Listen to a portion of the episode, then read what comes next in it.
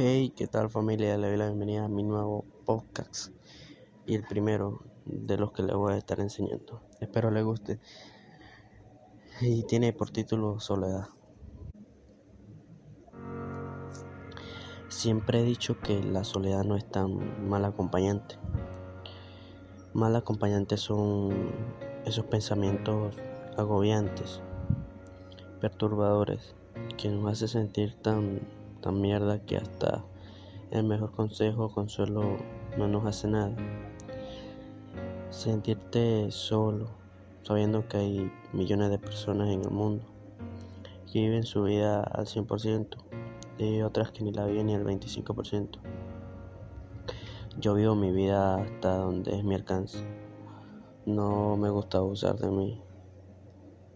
Creo que hay personas que abusan de, sí mismos y después que hacen algo mal se sienten culpables. Creo que es algo estúpido sentirte culpable de las cosas que haces. No hay que sentirte culpable de nada. Eso es ya naturaleza del ser humano.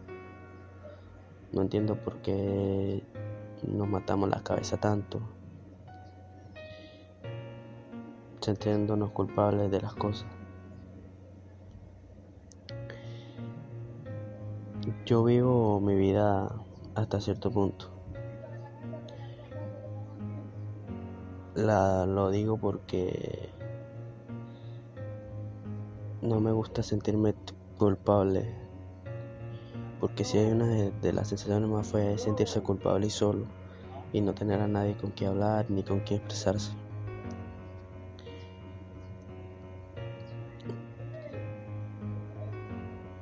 Así también no abuso de mis pensamientos al sentirme solo.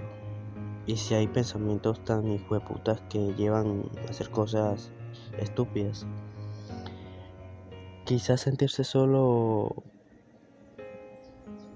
no sea una buena idea. Pero para mí es un es una pequeña opción sentirte en ese mundo por un rato donde nadie te va a juzgar y te va a decir cosas que te harán sentir peor. Ya es cosa de cada quien sentirse como ellos quieren sentirse.